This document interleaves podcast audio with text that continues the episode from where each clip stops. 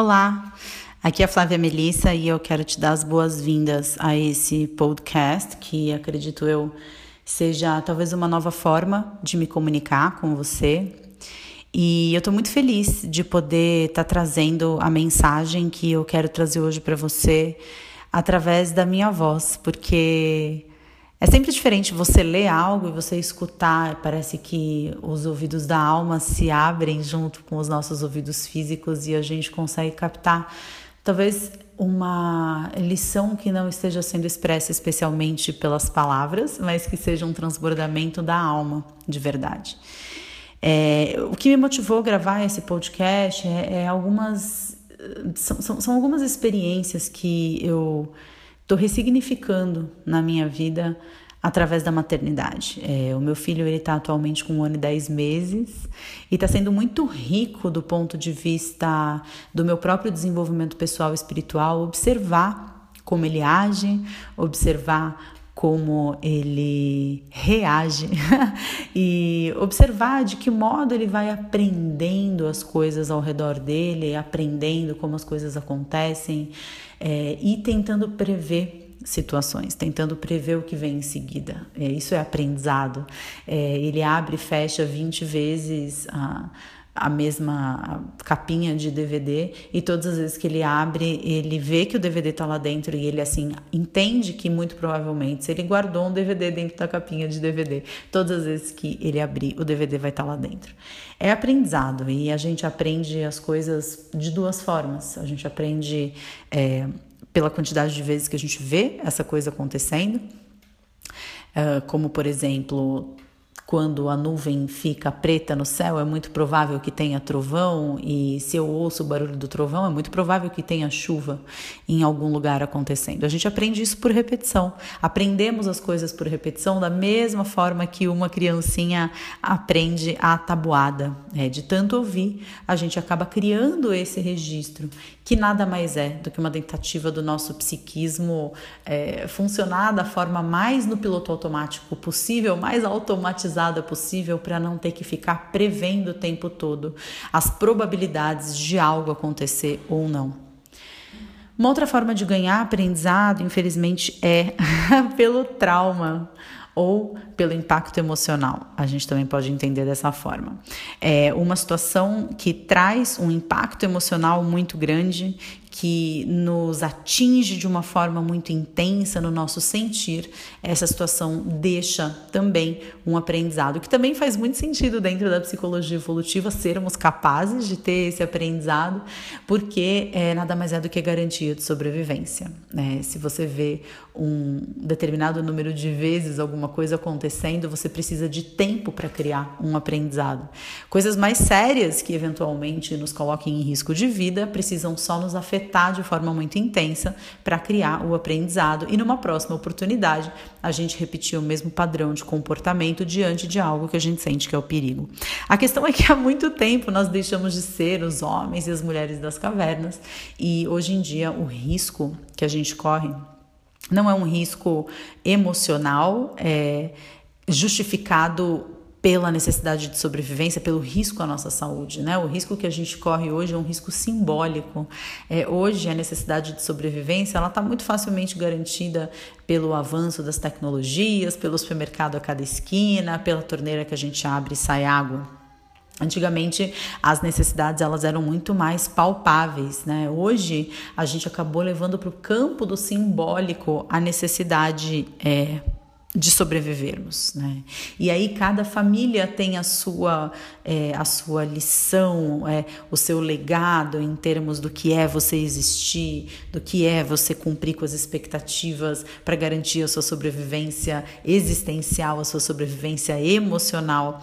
E a gente aprende com essa linhagem de pessoas que são os nossos pais, que são os nossos avós, tudo aquilo o que foi transmitido em termos de educação, em termos de exemplos é, vida após vida até que a gente pudesse estar aqui hoje. Né?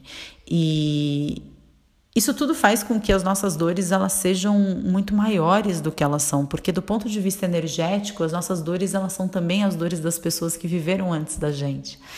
E é muito importante que para resolver esse embrólio dentro da nossa cabeça e principalmente dentro da forma como a gente se sente, porque o que vai acontecendo é que a gente vai trazendo um peso para a nossa vida, a gente vai trazendo é, uma, um, um, um trauma muito mais intenso do que ele foi de fato, a gente vai atualizando as questões de uma forma tão colorida e com, com, com matizes tão contrastantes e é, com, com uma, uma força, muitas vezes oprime e principalmente reprime a nossa capacidade de enxergar aquela coisa que está acontecendo no momento presente como algo isolado do que já aconteceu um dia, de forma única. É, aquilo nunca aconteceu antes, aquilo está acontecendo pela primeira vez. Ou como diz aquele ditado famoso que eu esqueci quem, quem disse essa frase: é, a gente nunca se banha nas mesmas águas de um mesmo rio, porque na segunda vez não somos mais os mesmos e nem aquelas águas são as mesmas.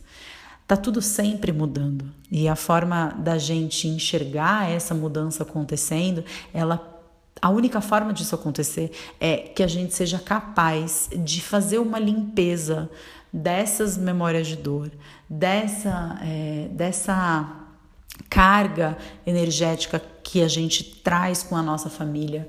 E, e de todas as formas possíveis a gente conseguir se conectar verdadeiramente com o momento presente, porque é apenas no momento presente que isso acontece de fato, que a gente tem a real possibilidade de transformar alguma coisa. Para qualquer direção que você queira andar, é necessário que você coloque os dois, os dois pés no chão e enquanto um pé apoia o peso do seu corpo, o outro se projeta na direção escolhida. Sem estar no aqui e agora, isso não acontece.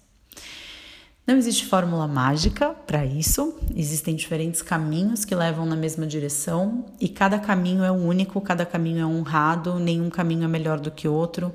E cada um de nós deve testar os caminhos possíveis e continuar neles por tempo suficiente para ser capaz de ver algum resultado. É, e, e, e, o caminho que fizer sentido para você é o caminho que faz sentido para você. Você pode praticar o Oponopono, que é uma técnica de cura energética, de, da, da, da, da dor, das memórias de dor. É, você pode rezar dentro da oração, dentro da religião que você sentir que faz sentido para você. Você pode procurar a tutoria de um mentor ou de um guia, de um mestre que te aponte direções. Você pode se submeter a um, tra um trabalho terapêutico de qualquer vertente para tentar descobrir dentro de você que lugares são mais confortáveis de você estar e de que forma você pode trabalhar aqueles que não estão confortáveis. Mas essa decisão é uma decisão que tem que partir do coração. Ela é uma decisão que não parte da mente, é uma decisão de se abrir para aquilo que pode nos transformar. E é uma decisão que muitas vezes pode ser sentida pela nossa mente, pela nossa personalidade, pelo nosso ego, como uma morte. É a morte de uma identidade. É, é uma morte de uma de uma pessoa que agia sempre da mesma forma e a partir de hoje se compromete veementemente com agir de uma forma diferente.